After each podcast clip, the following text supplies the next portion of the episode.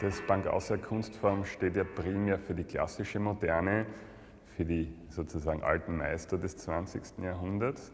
Aber wir zeigen immer wieder auch verstärkt zeitgenössische Positionen, aber vor allem auch im sehr etablierten, renommierten Segment. Und da darf natürlich Andy Warhol und Jean-Michel Basquiat nicht fehlen, die ganz entscheidend vor allem in den 70er und 80er Jahren waren. Andy Warhol ist der ganz wichtige Vertreter der Pop Art, eine Bewegung, die sich klar distanziert hat vom abstrakten Expressionismus, vom Individuellen, vom Schöpferischen. Es geht in der Pop Art um die Aneignung von vorhandenen Motiven aus dem Konsumalltag oder aus der Celebrity-Szene und da war Andy Warhol der große Pionier und, und König und wir haben da einige Arbeiten versammelt. Mao Zedong als sozusagen Antistar, die Mona Lisa als Star der Kunstgeschichte, das letzte Abendmahl, auch eines der ganz bekannten Bilder von Leonardo da Vinci. Und natürlich darf auch die Marilyn Monroe nicht fehlen in einer Negativversion aus den späten 70er Jahren in sehr grellen, expressiven Farben, aber das sind wirklich Ikonen der Pop-Art, die hier versammelt sind.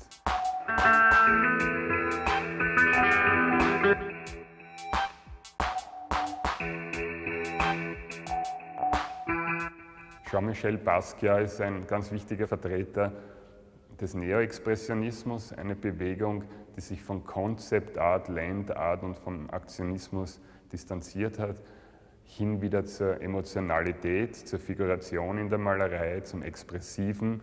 Und da war Jean-Michel Basquiat einer, der kein Malerfürst war wie Kiefer oder Lüpertz oder Baselitz, sondern der wie ein Kind sehr ungestüm, sehr direkt und ehrlich auf das Papier gezeichnet hat, auf die Leinwand gearbeitet hat.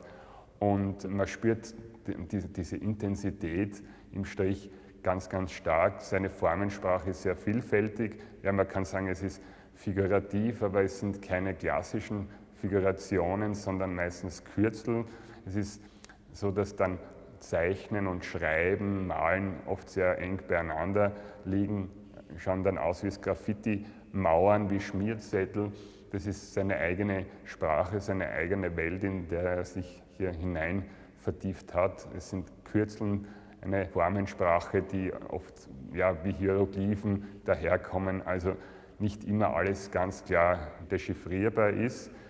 Und Jean-Michel Basquiat Arbeiten kann man vielleicht auch mit Hip-Hop-Liedern vergleichen oder wenn ein DJ samplet. Also auch da gibt es verschiedene Ebenen und keine harmonische Einheitlichkeit.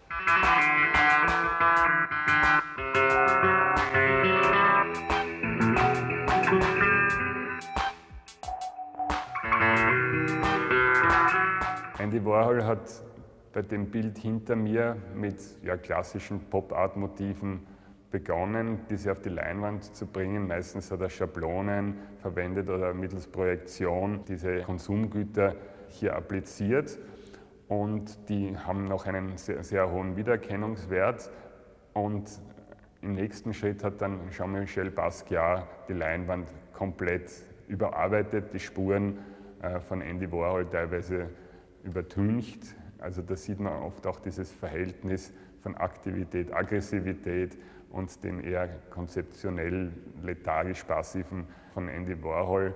Aber es war nie so, dass Andy Warhol dann noch einmal darüber gegangen ist oder gesagt hat, jetzt ist mir da zu viel von Basquias Seite da, ich muss mich auch behaupten, sondern er hat es sehr, sehr gern gehabt, dass ein jüngerer Künstler da noch seine, seine Bilder bearbeitet hat.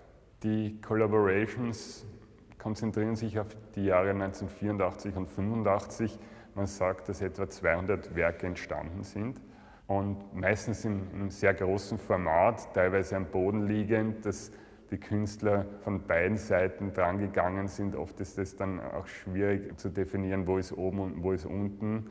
Es gibt Arbeiten, die eher mit Goldfarben und Silberfarben gearbeitet äh, sind, wo die Embleme, die Images noch sichtbar sind und dann wieder die sehr wilden, expressiven, dichten Arbeiten, wo man den Basquiat-Anteil stärker sieht.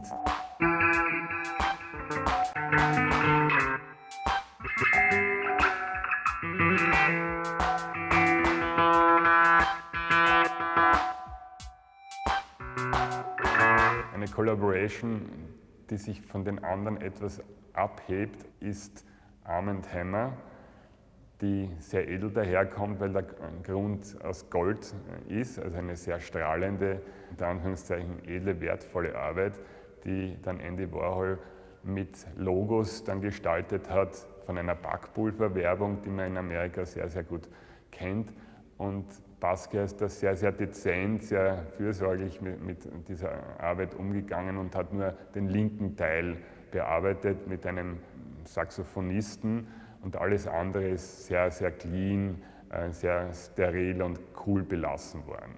In der Kunstgeschichte hat es immer wieder Collaborations oder Kooperationen von Künstlern und Künstlerinnen gegeben, etwa im Surrealismus gibt es da bekannte äh, Beispiele oder Künstlerpaare, die immer wieder zusammengearbeitet haben.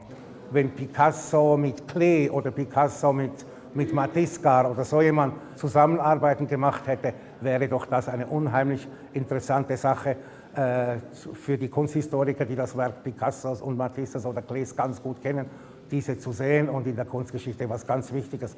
Und so genau wird es auch sein. Zwei der wichtigsten, Warhol wahrscheinlich der allerwichtigste, jedenfalls für die meisten Leute seiner Zeit, der heute immer noch eine wichtige Rolle als Beeinflusser gedanklich und auch stilistisch ist für viele der jungen Leute. Und mit dem eine Zusammenarbeit dieses wichtigen Künstlers mit einem anderen wichtigen, einem ganz viel anderen expressiven Künstler sich verändert hat und das alles zu sehen, ist natürlich etwas, was, was absolut faszinierend ist. Und wenn Sie die Produkte auch sehen, die besten dieser Collaboration sehen natürlich auch fantastisch aus und und haben, wenn man das beides kennt, schon, schon eine wichtige Stellung in der heutigen Kunst auch. Für die Collaborations von Warhol und Basquiat gibt es eine Vorgeschichte. Bruno Bischofberger, der Galerist der beiden Künstler, hatte die Idee geboren, das war 1982, 1983, mit Clemente, Warhol und Basquiat Gemeinschaftsarbeiten zu realisieren. Diese Arbeiten wurden dann immer separat von den Künstlern in den eigenen Ateliers äh, dann bearbeitet und ausgetauscht. Und danach haben Warhol und Basquiat aber zusammen im Atelier in New York in der Factory gearbeitet. Also da spürt man auch diese Chemie der beiden, die sehr gut funktioniert hat. Und diese Arbeiten leben von dieser Gegensätzlichkeit, von dieser Spannung, sind wie so ein Boxkampf eigentlich, so ein Battle. Und Clemente war der dritte im Bunde, der aber auch stilistisch dann nicht so ganz dazu gepasst hat oder wo das vielleicht zu viel war. Also dieser Spannungsmoment geht eher in diesen Zweier-Collaborations auf.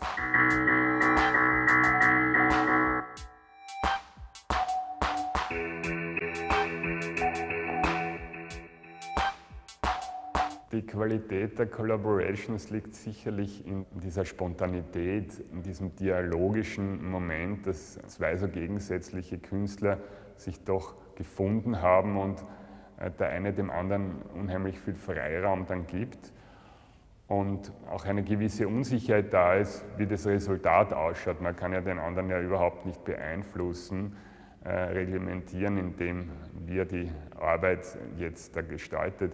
Das ist ähnlich wie bei einer Graffiti-Mauer, wo dann der Nächste vielleicht dein Werk zerstört. Also dieses Übereinanderschichten hat sein großes Unsicherheitsmoment sicherlich, aber das war sicher auch eine Herausforderung für den Andy Warhol, der, der dieses klare, geordnete, das serielle, das reine Image äh, von Marilyn Monroe und Campbell Soup auf der Oberfläche im Siebdruckverfahren haben wollte und das war für ihn sicher eine tolle Herausforderung und auch Bereicherung für sein eigenes künstlerisches Schaffen dann.